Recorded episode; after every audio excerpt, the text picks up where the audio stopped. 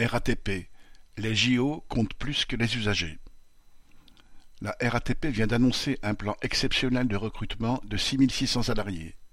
Il concernerait des conducteurs de bus, de métro, des agents de station, de maintenance, de sécurité, des ingénieurs. La RATP rompt donc avec la politique suivie depuis 2018, début d'un plan de mille suppressions de postes négocié avec la région et sa présidente Pécresse. Selon les derniers chiffres connus, les effectifs sont de quarante-trois mille sept cent cinquante-deux salariés, soit mille de moins qu'il y a un an seulement. Des années d'économie sur les effectifs et sur la maintenance ont dégradé le service aux voyageurs, réduit le nombre de bus et de métros, augmenté les délais d'attente pour les usagers, obligés de s'entasser toujours davantage et de partir plus tôt de chez eux.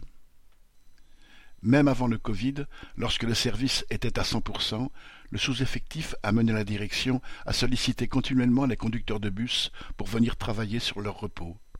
Récemment, la situation s'était encore dégradée avec le gel des recrutements de conducteurs de bus et la vague de démissions qui a suivi une nouvelle dégradation brutale des conditions de travail. Ces annonces susciteront peut-être un peu d'espoir du côté des usagers des transports, mais ce rétropédalage aujourd'hui de la part de la direction de la RATP est surtout dû à sa préoccupation de réussir la Coupe du monde de rugby en 2023 et les Jeux olympiques en 2024. Il faut l'annonce de tels événements sportifs et l'attente de leurs retombées économiques pour que les choix de l'État derrière la RATP s'inversent.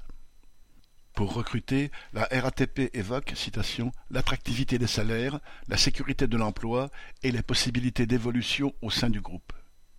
Elle ne dit pas que les conducteurs de bus recrutés seront moins payés que leurs camarades, privés d'une réévaluation de 290 euros net mensuels accordée suite à l'augmentation récente du temps de conduite et à la perte de plusieurs jours de repos. Leur salaire ne sera que de 1650 euros net sans les primes, avec des horaires changeant en permanence sur une amplitude atteignant jusqu'à 13 heures. Quant à l'évolution dans le groupe RATP, il faut plutôt s'attendre au transfert vers des filiales, avec l'ouverture à la concurrence en 2025 qui attend les employés des dépôts de bus et de la maintenance. Il semble que, pour les dividendes, le business des Jeux olympiques justifie de remettre un peu à flot les transports en commun parisiens mais il n'y aurait aucune raison d'accepter que, une fois ces événements sportifs passés, les recrutements soient gelés, des postes supprimés et les usagers réduits à leurs conditions habituelles de transport.